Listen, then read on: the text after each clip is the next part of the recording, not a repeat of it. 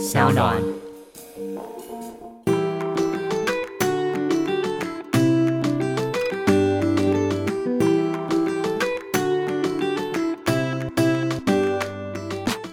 欢迎回到 Ivy 爱公威，今天呢邀请到的是梁太 Stacy，Hello，欢迎你 Hello Hello，大家好，大家 Ivy 爱公威的粉丝们好。Stacy，她是梁鹤群先生的老婆，但是我们今天就称她为 Stacy，因为 Stacy 她的工作领域我自己非常有兴趣。Stacy 你是婚顾对不对？对，其实这个工作真的是很多女孩子的这个梦幻工作。是，对，但是如果说今天我有个同事来跟我说啊，他要从事这个工作的原因是因为很梦幻，我可能就不太会选择他。所以你一开始就要踢破大家对这个梦幻的幻想吗？哎、其实说实在的，我这毕业的第一份工作就是当婚顾、哎、哦，真的吗？真的，我毕业的时候，哇应该是说我在学生时期，我就知道我是要做服务业的人，我非常就是知道我自己的个性跟怎么样工作内容会适合我，所以呢，我在毕业的时候，我本来是要去考空服员，那一届没有在招考，所以我想说，那我要做什么呢？所以我其实，在学生时候就有在做另外一个支线的对于自己的兴趣的一个嗯谋合。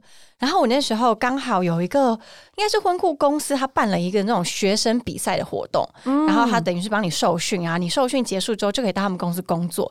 所以那时候我学生的时候就接触到婚顾婚礼顾问，你可以跟大家明确的讲讲他到底工作内容是包含什么呢？其实人家常常讲哇，要办婚礼就很头痛，因为你嗯从第一步决定婚礼之后，想象中很简单，就是办一场宴会，请亲朋好友来，然后到真正举办成这一段过程呢，常常听说大家就是觉得啊很繁琐啊，对啊这个这个吵架啊，还有小两口最容易离婚的时刻，还没结就要准备要分了。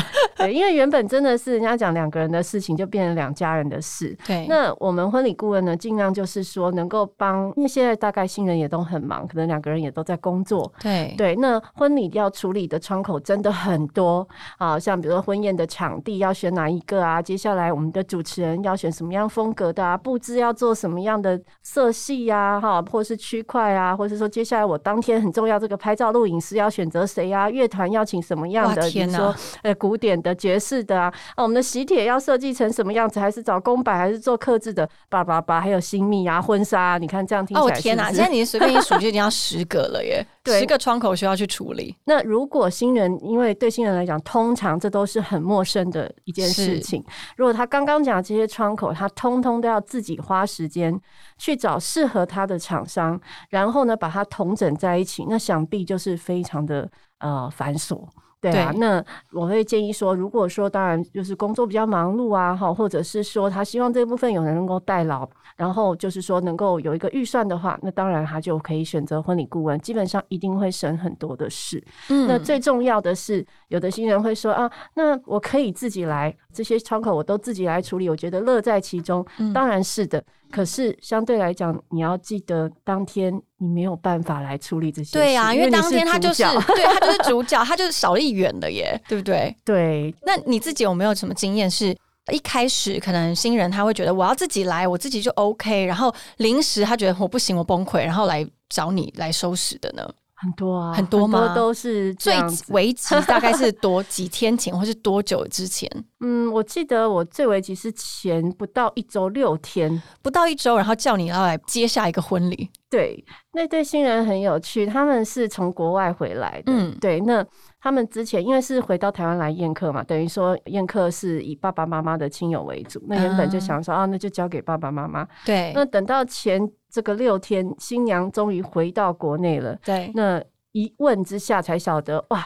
就是真的只是来吃一场饭，他就觉得啊，这个婚礼不是他要的样子。哦对，所以他就紧急的找了一个婚顾，赶快帮他把，比如说一些他希望有的元素把它补齐。对对对。对，这个是真的非常紧急。这时间这么紧迫，那你那时候你觉得首要你处理的是什么？其实我们就是同时都全部一起处理，他已经没有有什么首办法时间首要跟次要了。对啊，但是其实对新人来讲，这些因为很陌生，所以摸索是很需要时间。但对我们嗯来讲，其实我们是真的就是说天天在接触。其实处理上面的话，真的是可以很快速的就能够切合他的需求啊。对，包括你有非常多的一些资讯啊、人脉啊、场地啊那些东西，对你来说都是呃信手拈来一件事。Stacy 在婚礼顾问待了十五年，这个工作做了十五年了，对，真的非常非常的资深呢。应该所有台湾很仔细的，就是回答你的问题，免得透露了我的年龄。没有，大概就是小学的时候就开始接触这一行哎，也是也是也是，因为应该说，嗯所有台湾的跟婚礼相关的厂商，应该对你来说了若指掌了。大家都知道啦。那当然，我们公司也有固定配合的一些嗯就是不同风格的厂商。你有算过你大概举办了多少婚礼吗？哇，这是一个很困难的问题惊人绝对是破千，对，绝对是破千的。所以有至少有一千对的新人在你的手上被你祝福着送出去，这样子。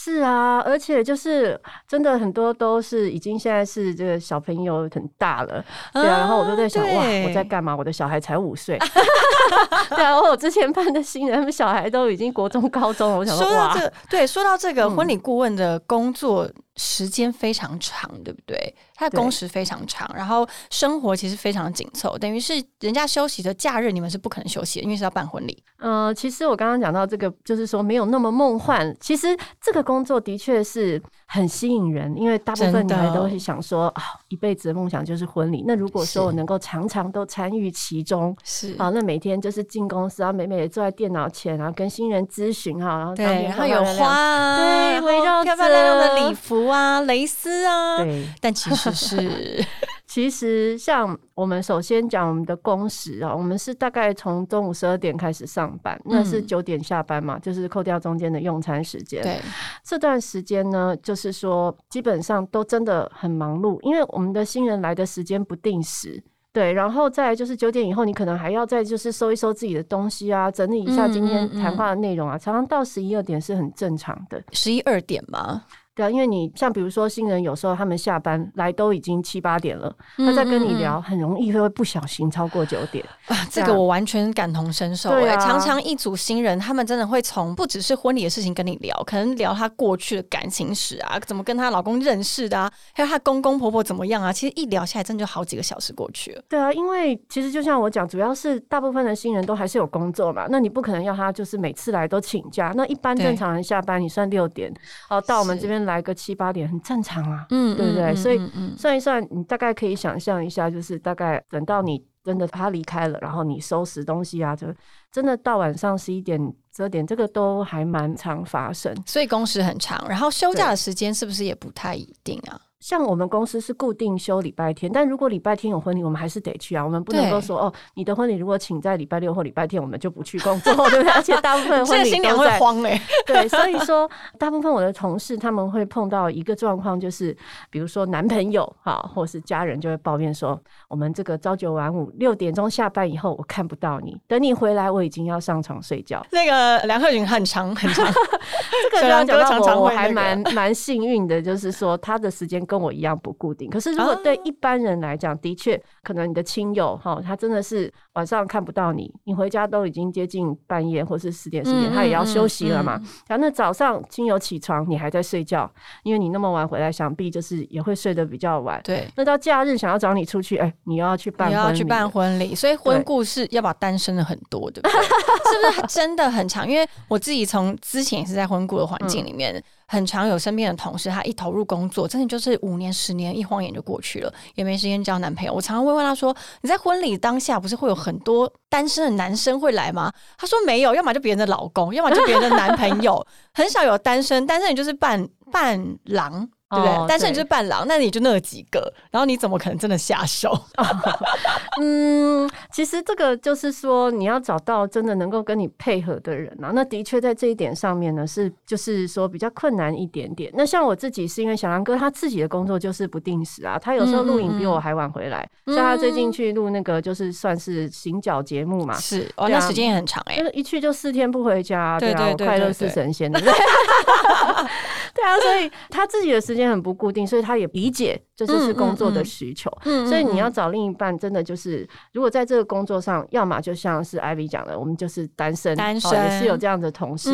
那要么就是说，哎，另外一半的时间上，他真的能够理解你的。其实就有点像，呃，我前一阵子才刚好有一对。呃，新人他们两位都是台大的医生，是，然后他们也很忙吧？他们就讲到说，为什么他们在一起，是因为他们很能够理解彼此时间上的一个需求，对啊，所以我觉得这个的确是真的蛮重要的，没错。而且其实我觉得婚礼顾问应该是说。可能办个一两场，OK，你很有热情。可是要怎么样让这个热情持续十年、十五年？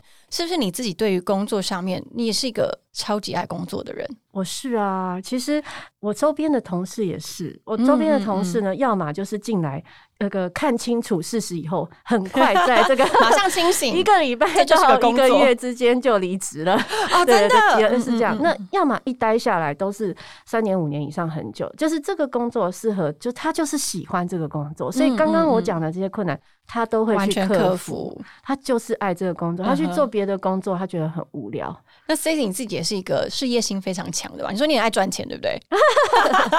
对对，我们这个是 从小就知道自己爱赚钱的个性。对啊，我其实就是我觉得是一个责任心呐。对啊，就是说，因为这个婚礼的工作给我的是一个成就感。像我常常办很多婚宴啊，婚宴上面有的新人的爸爸妈妈，他们都是非常在这个社会上非常有地位的。是，可是呢，他们把把这个人生大事，他们家里面最重要人生大事交给我。那当我完成它，他们对我这个有赞许的那一刻，我跟你讲，这个真的是难以形容。那什么满足感、跟成就、跟被认可的感觉，应该是非常非常难在其他方面得到的，对不对？对，那是非常难得到。对，所以我觉得很好奇的是。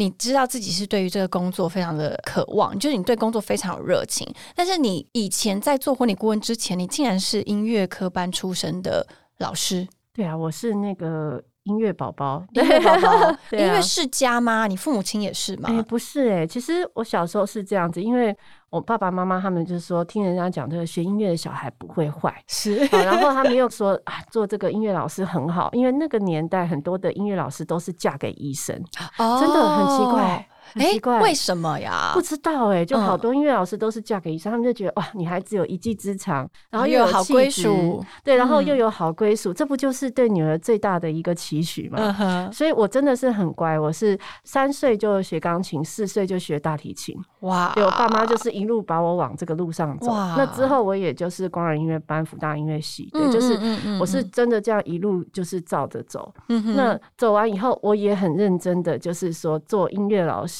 对，靠这个来做我最爱做的事，就是赚钱。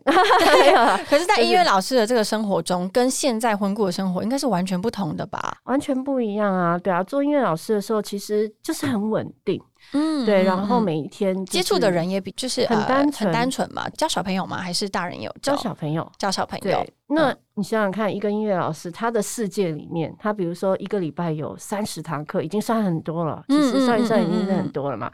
对啊，那你的可能半年到一年之间，就是这三十对的，就是小朋友，对爸爸妈妈，对你的世界就活在这个里面。是是，对，那就是世界很单纯，嗯，然后也很美好，因为小孩子嘛，对啊，就是说我在跟他们的这个交流当中也是很快乐。那是什么契机让你转到婚礼顾问？因为我做音乐老师也是，就是我家长的期许，我爸爸妈妈的期许，我觉得符合他们的期许，他们也很开心。可是到了一定的年纪以后，我觉得这个东西我没有不喜欢，可是它不是我最想做的事。对啊，我刚刚听到你说你一开始就很喜欢，就觉得你就是要做服务业，我跟你是一样的。是对啊，我就觉得说哇。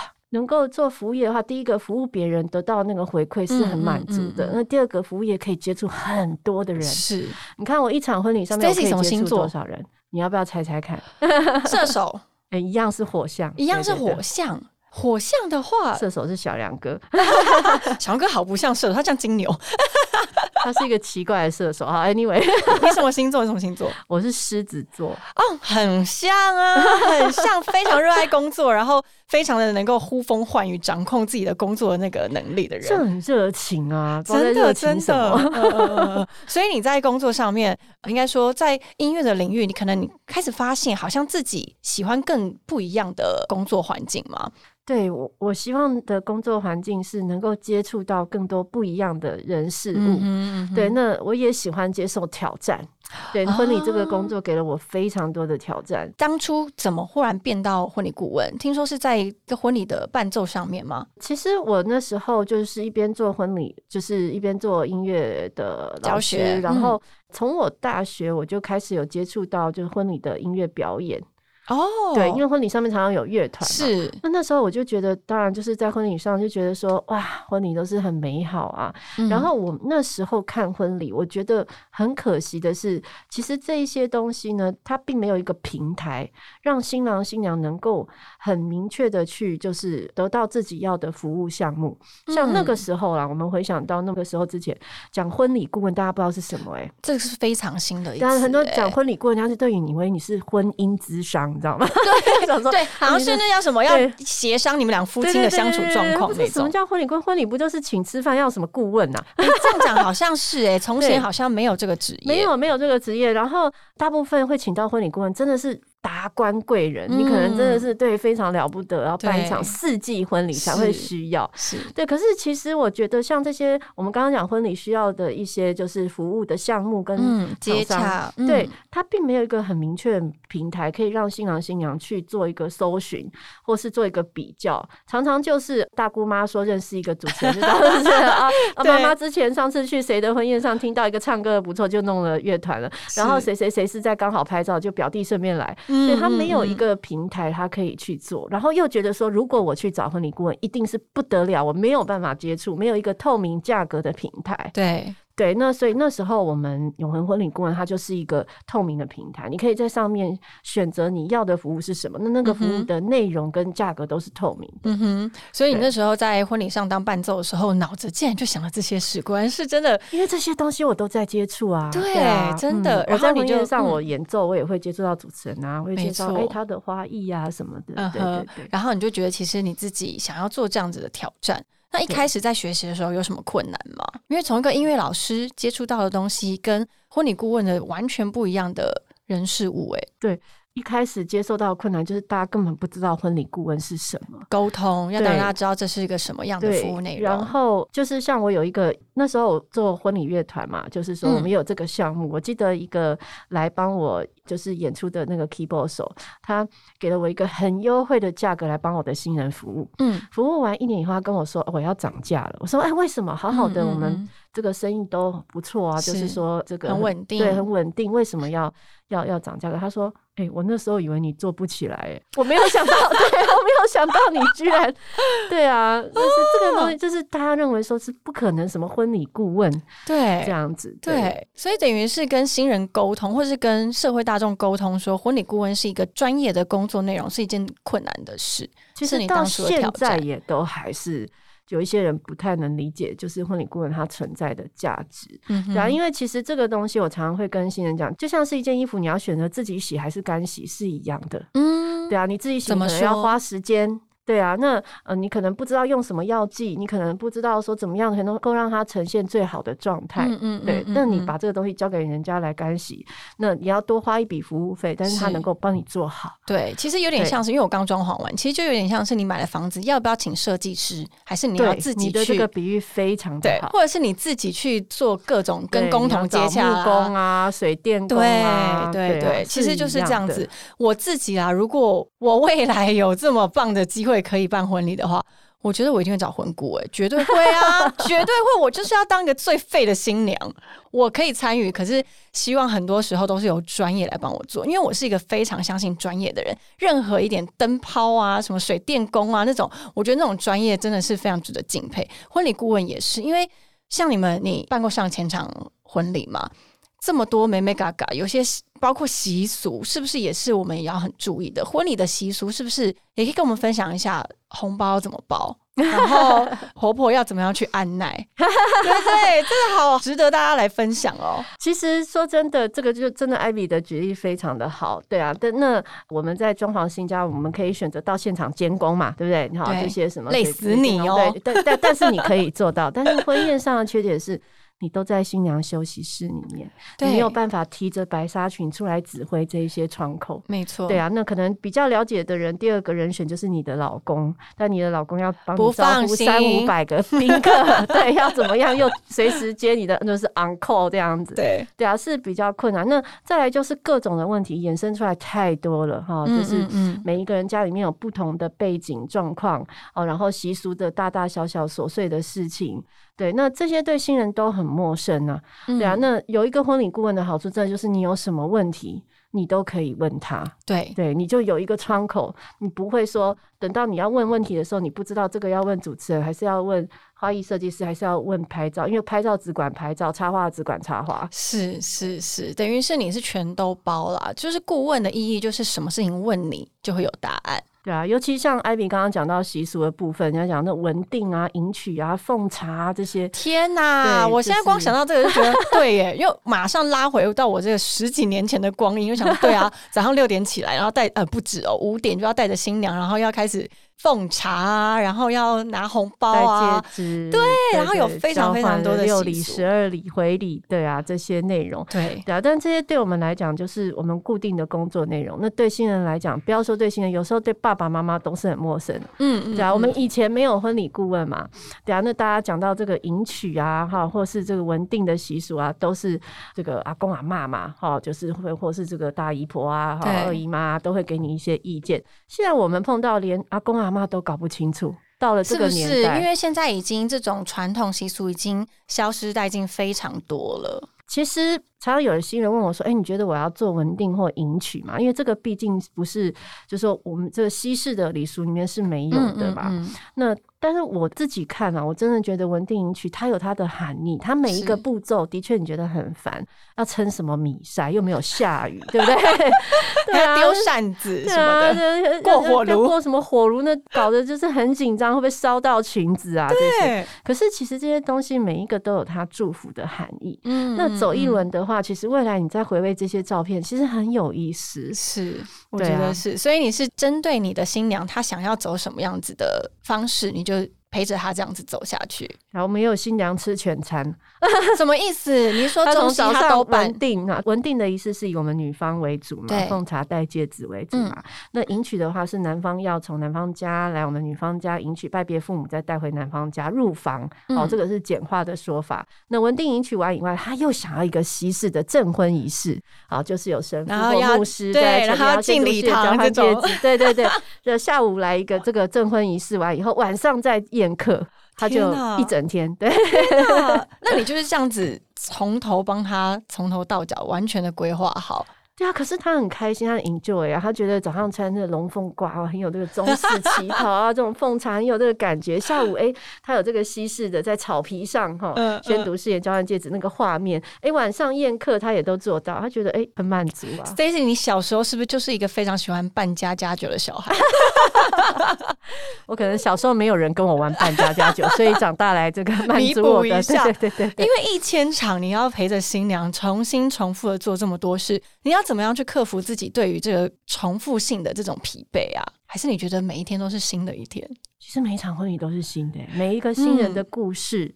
对啊，每一个新人的家庭的背景，然后他想要的婚礼都不一样啊。像我们办过很多很特别主题的，比如说《美女与野兽》啊，好可爱哦！对啊，那个新郎他是真的就戴着那个野兽的那个头套，有嗯角的那个，然后新娘就穿黄色贝拉的那个礼服。天哪好那可我们的场景就是一个美女与野兽的场景。嗯嗯我有办过马里欧的，哦真的就穿马里欧。新娘也穿马，里欧吗？新娘穿那个公主啊，白色的啊，然后头上戴皇冠啊。嗯嗯嗯嗯嗯，对啊，那它的背景就是我们玩电动的那个，就是还有撞那个砖块，砖块然后还有会独孤出来对对对对 都很有意思啊。我们也有办过中式的，像真的由轿夫扛花轿，新娘坐花轿进场的，哇，新娘坐那个黄包车的也有。我知道这样子问很难，可是这一千多场到两千多场里面，很笼统的问题，你印象最深的是哪一个？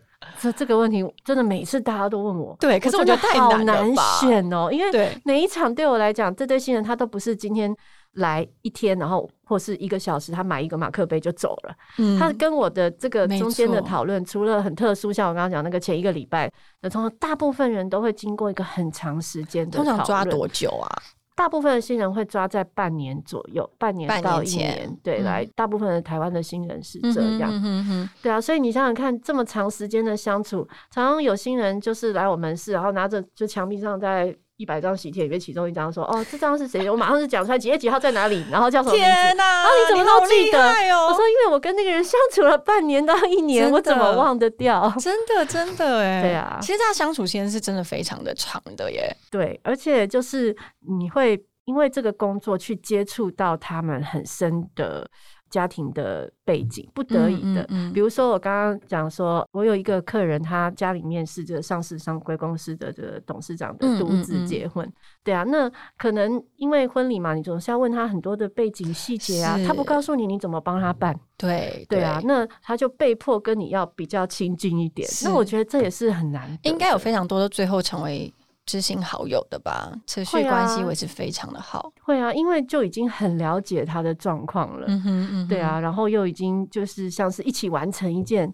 很重要的事情。嗯，所以 Stacy 应该也因为工作关系，让你变得更会与人相处嘛？我觉得应该有非常非常多的新娘一定会问你说，因为在办婚礼的时候，大家一定都会觉得，到底我要不要听我婆婆在讲？就是 到底婆婆的意见该不该采纳？你自己想法呢？其实我真的觉得这个不是只限于婚礼，就是我觉得在世界上跟任何一个人的相处，或任何一种就是关系的相处都是一样的啊。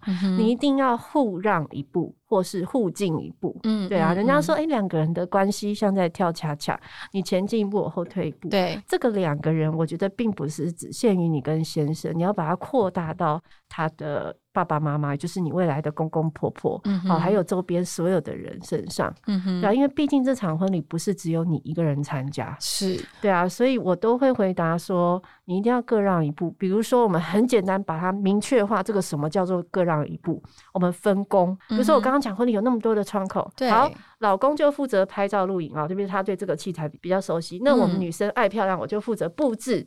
哦，那嗯或嗯是什么？那我管的东西你就不要来哦，对因为也是前提，focus 在同一件事情上面的时候，一定来自于不同的背景，对，一定有不同的想法，那摩擦机会就增多。如果你把它分开，就会比较简单。那如果这个项目你一定是要跟他一起讨论的，对，好，比如说啊，我真的很想要一场全白的婚礼，哇，白色好纯洁，好美哦白色配绿色的花，这个婆婆可能嗯对，婆婆会想说啊，这到底是在办婚礼还是办？呃，我们就不讲了。对，嗯可是的确啊，那这个反问来，那白纱也是白色啊。嗯对对对对，啊，那我觉得就是你可能就要分区块，比如说某一个区块是你要的样子，比如说拍照区是你要的样子。一步，对，那主桌婆婆长时间坐在上面，嗯嗯就依嗯照婆婆喜欢的颜色，是实在没有办法说坚持啊。是。对啊，确实，就像 Stacy 说的，就跟人相处的时候，本来就不太恰当把自己的那个原则踩的这么死。因为我觉得，其实你在跟人相处最舒服的是，大家都有弹性。对，我可以有弹性的告诉你，我希望的是什么。那嗯，如果你也可以就是好好的跟我有很好的配合，那其实就会很好的相处下去，就不只是在婚礼上面你要怎么样嗯去跟婆家去沟通，其实婚姻上也是，对不对？你跟小梁哥也是这样的方式跳恰恰吧？哦我们跳很多，每天都在跳。因为他个性跟你是不是有蛮大的不同？哦，我跟小杨哥，我其实也是觉得是一个很妙的组合诶。对啊，因为我是急惊风，他是慢嗯郎中。对我做什么？事我就很急，我要赶快把它完成，然后做到最好。他是慢郎中，他就是什么事情都要工出想。细活那对，种。想很，他觉得有那么急吗？有那么赶吗？不能再等一下吗？对，他的个性跟我完全是不一样。然后嗯再来就是人家讲夫妻相处最大的就是价值观是，是需要磨合嘛，我跟嗯他的价值观也完全不一样。你是比较阔气的这种，对不对？嗯，应该说，我比较着重于享乐。我觉得说我嗯工作很辛苦，那我工作这么辛苦得来的成果，我当然希望说我能够享受到。嗯那我的享受可能就是出去旅游啊，或是是买比较好的东西来犒赏自己。是对，那小梁哥的享受，他的享受是什么他的享受就是看着他的存款簿，哦，他要有一个实质的东西，他才有，他就看着那个数字，哇，一切就满足，今天晚上可以好好的睡了。对他的满足在这里。嗯嗯嗯。对啊，所以每个人的满足不太一样，对，所以我们在这一点上的确就是常常。那这样生活中会不会有很多的价值观的差异？有没有一个很明确的例子举例给我们？就从关电灯好了，有没有很小？就小对，这是非常小，但是我相信非常多的情侣或夫妻都会吵这个东西。对，小杨哥是那种他走到哪里就是他只要一离开那个空间，他的那个应该讲不只是关电灯，关电源。电源。对，不止电灯要关，他是不是连那个吹风机的插座都要拔下那一种？吹风机插座一定要拔下，电视机 不是一定要拔下。电视机不是说你把它按到没有画面就好，不是你要，因为那样子它还会有一个红点，对啊，就是待机的状态。的时候，对，on 的时候它是绿点，对，然后你如果 off 的话，电视机是一个红点，对，那个红点也算电啊，对，它也会把插头拔掉，对对，这个也是要拔掉，就是我们家出门插座是完全没有用。那小杨哥。一直很觉得纳闷的是，为什么没有一种东西叫总开关？对，它可以动，然后全部全家全部都是黑的这样子。那你一开始我们很受不了？我很受不了啊，我非常受不了啊。比如说半夜起床你要上厕所嘛，因为我们家卧房里面是没有洗手间，我要从房间走到客厅，再走去经过厨房，然后再走去厕所。好，那这中间当然很黑呀，女生会怕呢。当然要，当然就全部开。那小杨哥就是有一次，他就尾随在我后面，他就很生气，他说：“为什么你出来上个厕所，你全部的电灯都要开？” 我说：“因为我经过这一条路啊，所以你的意思是我走出了这个卧房，我就要把卧房关掉；走过了这个客厅，就要把客厅的关掉。”他会不会之后就送给你老婆来？这个是登山用的头灯，你就给我带着。你你这个你这个你这你这个 idea 蛮好，我觉得他会接受。他听到我觉得他接受，然后就看 Stacy 晚上上厕所的时候带着头灯睡觉，对我就要头顶戴一个头灯这样。他是不是连冲厕所都会来跟你计较？这一点我是在节目上。上看到的，我想说，这太荒谬了。什么叫做哎，是洗小朋友屁屁的水拿来冲厕所，对不对？我就延续我刚刚那个上厕所，对，上完厕所以后，他不但就是说对于我这个没有沿路关灯的行为有意见之外，他对另外一个我冲水的动作有意见。他说：“你不知道我马上就要来上吗？我们应该一起上完冲一次就好。”我说：“谁会预料得到你接下来要上厕所啊？”真的。换而言之，他跟你非常亲密耶。上厕所都要跟你用同一个水去冲，对他就是觉得能省则省啊。其实，所以他是一个非常非常节省的人。对，他是非常非常节省，因为那会影响到他存款部的数字 跳跃。所以每次交水电费的时候，你自己心里会不会觉得，哎，压力其实蛮大的？因为今天如果高一点点，他就会开始念念念念念。我觉得其实这也是我们能够相处的原因之一，就是 I don't care，就是你知道他念他的，我也就是哦哦，所以他没有真正动怒。会啊，他会说：“哎，这个月为什么这个电费会这么高？”我说：“啊，高了哦。”对，而且我也不会往心里去，我觉得还好，你念你的，然后我会有很多事要忙。哎，我觉得这样挺好的，因为其实有时候很多听众朋友还会跟我分享，比如说跟男朋友也好，或是先生也好，在相处的时候有很多的摩擦，然后心里就很过不去。而反而会想到说，那我们是不是要分开？可是其实像 Stacy 他刚刚你的反应就是，其实你有你的生活的步调，然后他也有他的生活步调，你们尊重彼此，不要太超过就好。对对，就是我常常想到，就是我那时候看到有一篇是刘嘉玲说的话，她说：“你不要以为别人很讨厌，其实在别人的眼里你也很讨厌，就是 人家也很不能容忍你啊，你觉得你不能容忍他，是是啊，所以我觉得就是。”曾经啊，我记得刚新婚的时候，那时候我也有，就是因为这些，你说这些柴米油盐酱醋茶，我都能够这么看淡吗？当然没有啊，也是会生气，也有气到不行的时候。那时候小两哥只缓缓的对我说一句话，深深的刺中了我的心。嗯，他说：“你都没有看到我为你的改变吗？”嗯，对这句话，我在那边一直抱怨，我说：“你看，我我都不能怎样怎样，我这样这样配合你，什么什么什么，然后我这个也不行，那个也不行，哈，然后这生活品质下降很多，什么什么的，哈，讲一大堆以后，他这句话我突然想到，哎，对耶，其实他没有达到我一百分的要求，可是他也许也已经做了六十或五十，是。对，那我觉得就好像该适可而止，是等于是当你看到你自己拥有的东西的时候。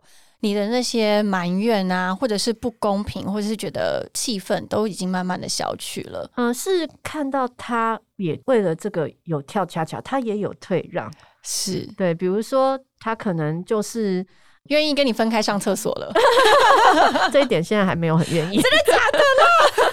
这点到现在还是会念，对对对对，但是可能就是他也学着眼不见为净，就是说啊，真的没有管到我的就算了这样子。那这样子的话，你们生活中有这些差异，那教养小孩也会有差异吗？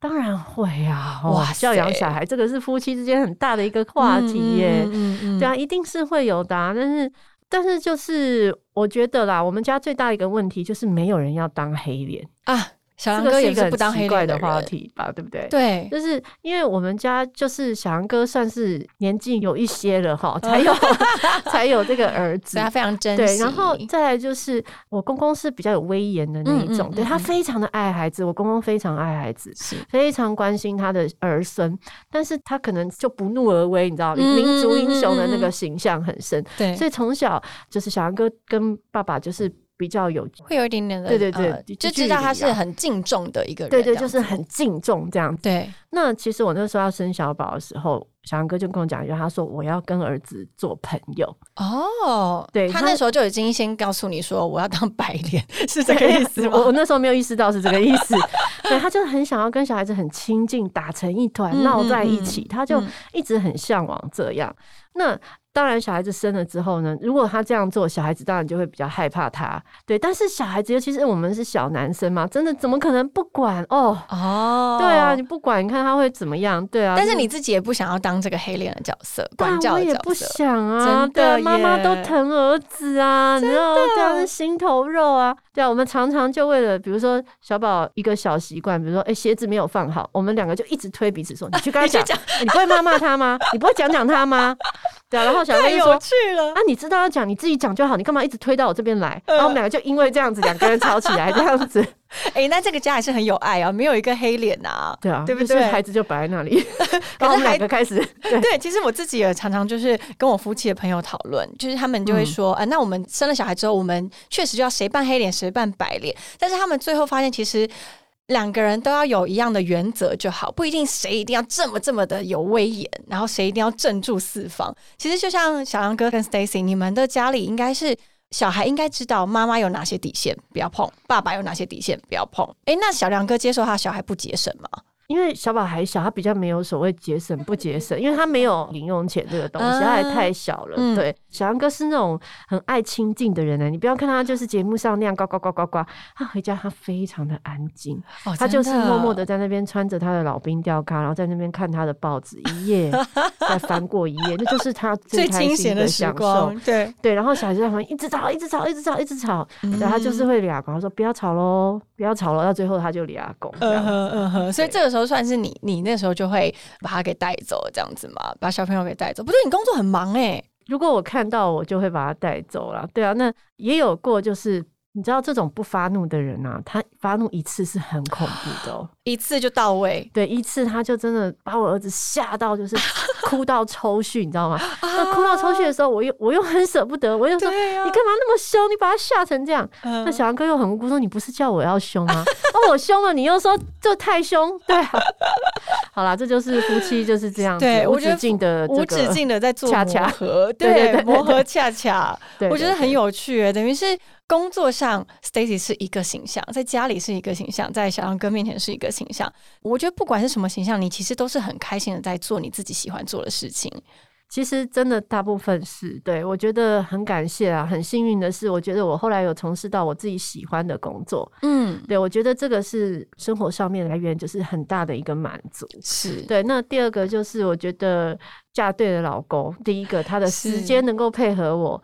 第二个就是我们虽然天天跳恰恰，但也好像跳的还蛮开心的，对他也很尊重你的所有的选择，这样子。他是他是他是，嗯然后对啊，那小孩子也算就是还 OK 啦，对啊，因为五岁嘛，对，五岁，小男生该有的调皮的样子。你现在不会要他从五岁就开始学钢琴了吧？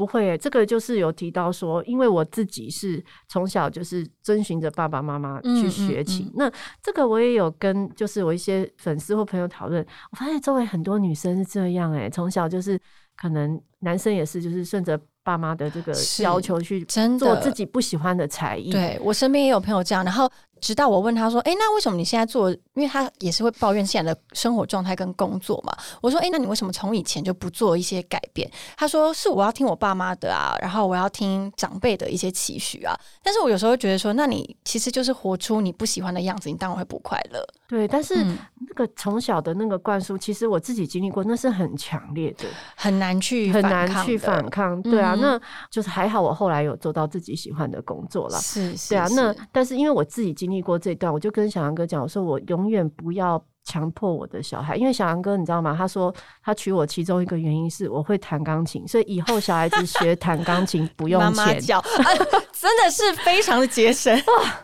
我真的快被气死，从这边开始切真的是对。然后我说 没有，我就跟他分析我整个成长的过程以后，就跟他讲，这是小孩子他如果要学，他有兴趣他就会去学，没错。他要学我们就给他学，但他不要学，我绝对不会强迫他去学他不喜欢的东西。是是，所以小宝即使现在到五。岁了，一直到前一阵他还跟我说他想要弹钢琴，我才开始教他。哇，哎，我觉得很棒，因为其实孩子他是自己自发性的，他有对这件东西有兴趣，那个热情是存在在那边的，而不是你去逼迫他。